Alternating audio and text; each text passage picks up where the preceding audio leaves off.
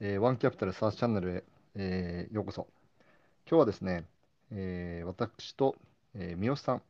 の2人でお届けしたいと思ってますので、よろしくお願いいたします。三好さん、よろしくお願いします。はい、よろしくお願いします。で、ちょっと今回からですね、ちょっと森島の方が、えっと、かなり、えーハンズオンで、とある投資先に、えーどっぷりと、えー浸かるような形で、えーご支援をしているので、少しそっちの業務に集中していただこうと思っていて、えーちょっと私とも、あの、えー、三好さんの方で、えーお届けしたいと思ってますので、えーリスナーの方々、ぜひよろしくお願いいたします。なんかラジオの DJ みたいな気分になってきました、こういうのやる MC 力が試されますね。と。そうですね、緊張してます。でもなんだかんだ37回目なんですね、もそうなんですよ。はい、コツコツと毎週やってきまして、ね。はい。ぜひよろしくお願いします。では、よろしくお願いします。今日は、えっと、まずあの、先週ですね、リリースさせていただいた、あの、ジャパンサースクォータリーレポートという、あの、レポートを発行したんですが、まあ、ちょっとそちらについて、えっと、まあ、その作成した背景であったりとか、あとそのアンケートを取ったので、まあ、どういったそのフィードバックをいただいたのかみたいなところをちょっと紹介させていただきたいなというところと、あと後半は、まあ、最近のその、まあ、SARS であったりとか、またはその、まあ、スタートアップ界隈のそのトレンドについて、あの、浅田さんとお話しできればなというふうに思っております。はい。ぜひよろしくお願いします。お願いします。で、えっと、まあ、クォータリーレポートなんですけど、えっと、まあ、そもそもですね、ワンキャピタルではそのジャパン SARS インサイツという、あの、まあ、SARS の、まあ、1年間の、まあ、トレンドであったりとか、その翌年のその予測をまとめたそのレポートを年に1回、えっと、出しておりまして、まあ、これまで2回出してきたんですけど、まあ、よりその速報性を、えっと、重視するっていう目的で、今回そのクォータリーレポート、その1級ですね。1月から3月までの、えートレンドをまとめたレポートを、えー先週、え出させていただいたというような形になっております。素晴らしい内内容でしたね。あ、ありがとうございます。まあ、特にどの辺が良かったですか？もうやっぱり最初のこのマーケットがやっぱり今調整をしている理由とか、はいそれ。を定量的にもうあの過去に遡るトレンドラインをお見せしながら解説しているので、はいく全体的に見やすかったのと、うんえっと、そういった実際の、えーポジティブなフィードバックもアンケートに書いてあったので、さすがだなと思いました。うんうんうん。ありがとうございます。そうですね。なんか、こうしてみると、まあちょっと、うーん、まあコロナ禍の、まあ追い風もあって、まあやっぱり、まあ若干バブル気味だったっていうところは、まあ否めないのかなっていうところは、やっぱりありましたよね。そうですね。うんうんうん。そうですね。まあ、とはいえ、えっと、まあ、レポートでも、まあ、書いているんですけど、まあ、マルチプルは、まあ、あの、平均値よりも、まあ、かなり、その、下の水準に、えっと、なっているので、まあ、ちょっと下がりすぎかなっていうところもあるので、まあ、いずれ、あの、ちょっと時間はかかるかもしれないんですけど、えっと、徐々にその平均値、だいたい、えっと、過去平均だと12倍ぐらいなんですけど、マルチプルが、まあ、10から12倍ぐらいに戻ってくるんじゃないかなというふうには、まあ、弊社としては予測しているっていうところと、あとやっぱりそのファンダメンタルズですね。その、あの、ARR は、あの、着実に上場企業、あの、積み上がってきているので、まあ、ファンダメンタルズは、まあ、順調に、えっと、まあ、来ているというところが、まあ、ポジティブなところかなというふうに思っております。そうですね。あの、ちょっと、あの、僕の方からも、このマルチプルのトレンドについてのコメントですけども、日本が今、えー6.5倍ほどになってます。これは売上高マルチプルですね。うんはい、現在の売上高が、えー10億円だったら65億円の、えー時価総額になってるよっていうことですね。この6.5倍っていうのは。で、確かに2021年の、えー秋とか夏頃には、えー15から18倍の水準だったので、そこからは急落という表現が正しいんですけども、うん。一方で、 Bessemer の Cloud Index っていうのを見てみると、えーこれスライドで言うと14ページ目なので、ぜひ皆さん、後ほどこの、えーポストの後にリンクを貼りますけども、えー2018年の頃に遡ると、6倍とか7倍とかだったんですよ、 Bessemer Cloud Indexで、そこが2018から19から20においても、そんなに急騰してなくて、だいたい10倍から12倍近辺をずっと上がったり下がったりしていたんですよね。で、それが、えっと、コロナが発生して、デジタルプッシュ、売上の加速、えー急成長っていうメトリックスが出たので、そこに、あの、なんでしょうね、あの、金利がほとんどなかったので、えーお金が無料の状態で 還流してたので、そこが一気にこのアセットクラスに流れ込んだので、ベースマークランドインデックスも20倍ほどに上がったんですけど、現状は10から12倍をまた推移してるんですよ。なので、日本が今、6倍になったのは、えっと、確かに、えー若干私も見てて落ち込む時期もあったんですけども、えっと、社数がまだ28社、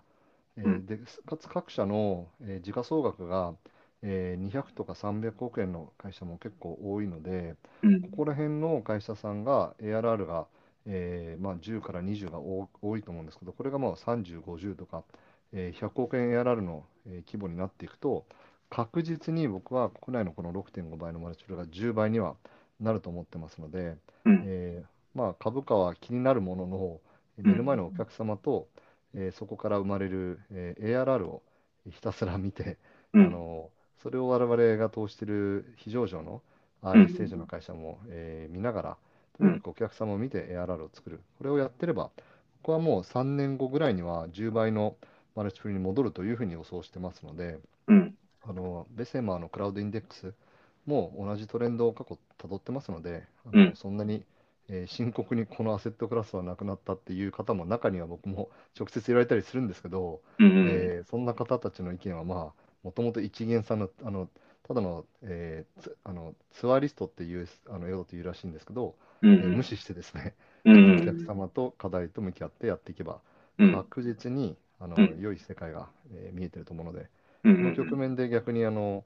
まあ、僕が、えっと、上場株に投資するプロではないんですけど、うん。仕込むっていうのがあの正しいやり方なんじゃないかなと思います。うん。そうですね。まあ、あとは、その、またその SARS が注目される局面としては、まあ個人的な意見なんですけど、そのリセッションですね、その景気後退が、まあ来た時に、えっと、また SARS が、まあ注、まあグロース株全体ですね、注目されるのかなと思っていて、あのー先、ん？今月ですかね、あのーアメリカの債券でその逆イールドと言われる現象が、まあ、起きたんですね。でまあ、あの、ちょっと専門的な話になっちゃうんですけど、えっと、10年債の利回りを、えっと、まあ、2年債の利回りが、そう、うま、上回るっていうところで、まあ、逆イールドが起きると、まあ、過去何回も起きてるんですけど、逆イールドが起きると、その数年後、まあ、1年後とか2年後に、まあ、必ずその景気後退、リセッションが起きてるんですね。で、まあ、リセッションが起きると、まあ、やっぱりその中央銀行はどうしてもその金利を、あの、まあ、引き下げて、あの、景気を良くしようっていうところが、あのーまあ、働くので、まあ、金利が低下すると、やっぱりグロース株に、やっぱり、あの再度注目が、えっと、まあ、スポットライトが当たる形になるので、まあ、もしかすると、リセッションが来ると、また、サースに、えー、まあ、追い風が吹くという可能性もあるんじゃないかなというふうに思っております。めちゃめちゃすごいですね。あの、皆さん。もう経済、マクロ、あの、エコノミストみたいな感じで。いえいえ、僕も全然 YouTube で、はい、勉強してるだけですよ。いやーあと、資料で面白いのが、えっと、16ページ目にバックオフィス系 SaaS 企業が上位をキープというタイトルで、はいあ、の国内の28社を並べていただいてるんですけども、はい、先ほど申し上げたように、日本の、えっと、上場 SaaS 企業のレンジは200から300億円の時価総額と申し上げましたけど、正確には中央値が283億円。うん、で、トップ3がラクスさん、マネフォワードさん、そしてフリーさんなんですよね。でう、ん、3社ともバックオフィス系 SaaS が、まあ、ARR100 億円を超えて爆伸びしている状況じゃないですか。うん、で、まあ、あの先行的にバックオフィス SaaS が伸びたのは、何なんでしょうね。日本のユーザーの特徴としては、バックオフィスこそ SaaS を使いたいっていう動機が強かったからこうなったんでしょうけど、うん、フロントオフィス、つまり営業、マーケ、ここにあの SaaS を使うことによる売上アップっていうのが期待できますからね。あの海外 SaaS はフロント系がすごく成長率を牽引しているので、あ成長率はその時価総額の大きい部分を、まあ、 Salesforce を代表として牽引しているので、うん、ここはもっと営業を科学して、えー効率を上げて、うん。行くっていうことにもっともっとあのエンドユーザーの企業の方にやっぱ投資してほしいですね。というのも、うん。あの上場している SaaS 企業も、えー国内だとうん。平均あたりの一人、平均一人当たり ARR、まあ、平均一人当たり売上高で比較した方がアップルとアップルになると思うんですけど、日米において、日本はいいくらかご存知ですか、吉さん。日本の、えっと、ね。や、ちょっとすぐにはうん、出てこない。大丈夫ですよ。なんかクイズみたいにしちゃいましたけど、あの我々が開発しているプロジェクション AI のデータベースを今見てるんですけど、はい日本は2000万なんですよ。はい。一人当たりの年間売上が。はい。これの数式は単純ですね。年間の売上を、えっと、正社員で割り算してるだけです。うん単純に。うんで、これはフロント、ミドル、バックの正社員の方々のことですね。日本は2000万です。うん。米国はそれの2倍以上の4500万円ぐらいあるんですよ。うん。うん。すごいつまりです。一人当たりの売上高が大きい、つまり生産性が高いわけですね。うん。で、やっぱりアメリカの SaaS 企業は、えー SaaS を使いまくってるわけですよ。フロントでもうんミドルでもバックでも。うん。で特にフロントにおいて、ものすごい数の、えー SaaS を使ってて、で、フロントって、あの簡単に言うと、見込み客、うんえーそして、えー実際にその受注時の、えープロセス、そして受注後うんっていう3つのステップがあると思うんですけど、その3つにおいてめちゃくちゃいっぱい SaaS があるんですよね。うん。うん。見込み客の例で言うと、まあ、 Sansan のような会社がアメリカに ZoomInfo という会社があって、うん。うん。コンタクトに言うとコンタクトリストがあって、うん。そこで、まあ、 account based marketing、つまりあの自分の対象セグメント、企業規模、えーなどなど選んで、うえんー。ショートリストを作って、でそこに、えー DM を打って、うん。でそこからあの lead nurturing とかあの lead analytics っていうんですけど、じゃあ実際にそこからあの自社のランディングページに来てくれた前に、競合のサイトを見てきてた場合は、リードスコアが高くなるようなシナリオを設計しておいて、うん。えっと、100点満点のうちの99点ぐらいのものが入ってきた瞬間にヘッドセットつけたインサイドセールスの人が、ご登録ありがとうございましたってすぐ直電するみたいな。で、その後に今だとウェビナーで、あ、ウェビナーっていうか、そのオンラインでプレゼンテーションするでしょうから、うん。えー画面をミラーリングするんですけど、うん。えーお客様がちゃんと 画面を見てくれてるのか、場合によっては、あの視線は合ってるんだけど、実は Slack とか他のことやってるんじゃないかみたいなことをある程度 AI が解析して、うん。集中度合いをハックするとか。で、そのオンライン商談がうまくいったという数字スコアがあれば、すぐフォローアップをするとか、もうすごいあのプロセスを SARS を使って管理して、うん。データが SARS の間を、えー行ったり来たりしながら、うん全部その数値化しているっていうプロセスをやっぱりやってるので、それがやっぱり一人当たり生産性の高さに直結していると思うので、うん。ぜひともやっぱりこういったものを聞いていただいている方々の中で、エンドユーザーで SARS を使おうかなって迷ってる方がいたら、やっぱり攻めの SARS、売上アップにつながる SARS についても、ぜひぜひ、あの、サンさんとか、えーうんヤプリさんとか、えーうんいっぱいありますので、そういったものをご検討いただきたいなと思いますけどね。うん。確かに、そうですね。まあ、ちょっとこのレポートからはそれちゃいますけど、あの、この、この前、サンサンの決算発表があって、あの、うん請求書クラウドのあのビル版、いやすごかったっすね。あの、1年9ヶ月で ARR が10億円に行ったという 衝撃の、衝撃ですよね。いやー、あんな垂直立ち上げ初めて見ました、本当。そうですね。まあ、上場企業なんで、そのスタートアップ、未上場とは単純比較できないんですけど、にしてもやっぱりすごいですよね。すごいです。聞きたいです。そうですよね。ぜひ今度なんかあの、ビルワンの責任者の方とかに登壇いただいて、なんかイベントとかやりたいですね。ぜひ企画しましょはい。わかりました。じゃあ、あのちょっとじゃあ未上場のところに、未上場の調達動向とかについてお話ししましょうか。レポートで言うと24ページ以降ですね。う。そうですね。はいぜ。ひぜひ。で、これはあの、うんはい、イニシャルから、えっと、データを拝借してカウントしたんですけど、えっと、調達額で言うと大体300億円ぐらいだったんですね、うん3ヶ月で。なので、まあ、単純計算すると年間1200億円。うんで、昨年が1500億円なので、まあ、あの、やや下がるものの、えっと、まあ、すごい下がるわけではない。まあ、まあ、むしろちょっと2021年が、あのまあ、バブルだったっていうこともあって、まあか、まあ、バブルというか、その2020年の反動もあって、まあ、かなりその増えたっていうこともあって、あの、かなり、まあ、1500億円にいったっていうところもあると思うんですけど、まあ、2022年も、まあ、引き続き、あの、活況、まあ、あの、好調なのかなっていう感覚を持ってるんですけど、まあ、いかがですか、そこに関しては。そうですね。あの、2022年の1月から3月の first quarter の、えっと、大きなトップ10を、えー26ページ目にシェアしていただいてると思うんですけど、ジンジャーさんが51億円とか、アップサイダーさん28億円。で、まあ、 first quarter があの大きかったのって、調達って1、2ヶ月で済まないじゃないですか。はいあの3から下手したら6ヶ月かかったりするので、うん。2021年の秋に調達の活動を開始して、交渉して、で、着金は下手したら12月とか、まあ、1月に着金して、それをリリースしてるのが2、3月に出てたっていうことだと思うんですよね。うん。なので、えっと、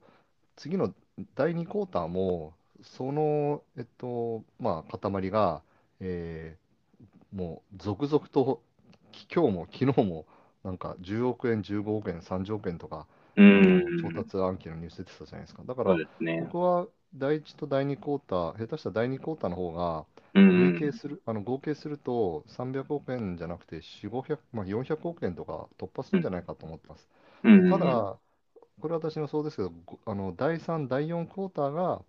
実質的に2022年の1月から、えー調達活動を開始している会社さんのプレスリリースが、えー出てくるので、そこはひょっとしたら200億円とか、少し、うんえーあの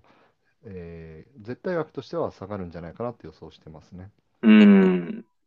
なるほど、なるほど。確かに、確かに。そうですね。まあ、ジンジャーさんとか、すごいですね。アップサイダーとかビットキーとか、おお、すごいなって、あの、思ってたんですけど、突如、ジンジャーが51億円も調達して、しかも、あの、待望音が、まあ、入ってるというところで、結構、スタートアップ界隈ではざわついてましたよね。そうですね。うん私、個人的には今日、あの発表されてた、えーナレッジワーク、えーはい元林間のモチベーションズの、えー浅野さんが立ち上げた会社が、初めて、あのオープンに自社の製品と、あと今回、まあ、既存の株主陣がフォローオンしたっていうことを書いてましたけど、もう10億円の調達をリリースされてて、いやー、さすがやな、浅野さんって思いながら記事をう読みました。んうんうんうん。確かに。セールステックのあの代表会社になる可能性を感じました。うんうんうんうん。確かに。あとは、ファインディさんとか、えっすと、ロキラごいですねさんとか、調達されてましたね。ログラスさんもすごいですね、本当。うん。うん。そうですよね。17億円。17はい億。そうですよね。うん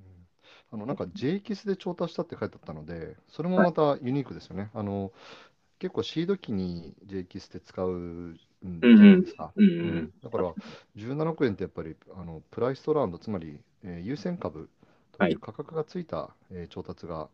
やっぱり多いんですけど、うんあの株価をつけずに17億円調達したということだと、記事を読む限り思うので、う J んキスを使ってたことは。うん。すごい、もうこんな大きな J キスの調達ラウンドって過去初なんじゃないかなと思いました。確かに、確かに。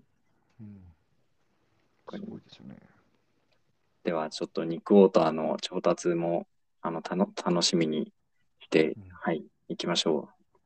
そうですね。あの、まあ、僕ら SARS 特化型の VC として2020年に創業しても、うんほぼ丸2年経ちそうなタイミングなので、うんえっと、まあ、やっぱりアップダウンは必ずあるだろうなとは予想してましたけど、ここまう。でアップダウンがあるとは思わなかったですけど、たうだ、ん。ARR はあの確実に伸びてますし、日本のタムは年間年間ベースでも10兆円も法人向けのシステム投資がなあの行われているので、うえんっ。と、現時点の ARR の合計って、上場企業の ARR の合計っていくらでしたっけ、えっとどっかにありましたよね。上場企業の ARR の合計は1819億円ですね。そうですよね。まあ、この数字自体すごいですけど、えっと、10兆円の、まあ、タムなので、うん。まだまだですよね。はい。そうですね。うんそうですね。あと当然ここにあの含まれてないセールソースジャパンの数字が、こうん。れは僕の推定値ですけど、うん。あの官報に出るじゃないですか。う資本金の多分サイズの関係で。うん。僕の推定ね、1600億円ぐらいあると思うので、うん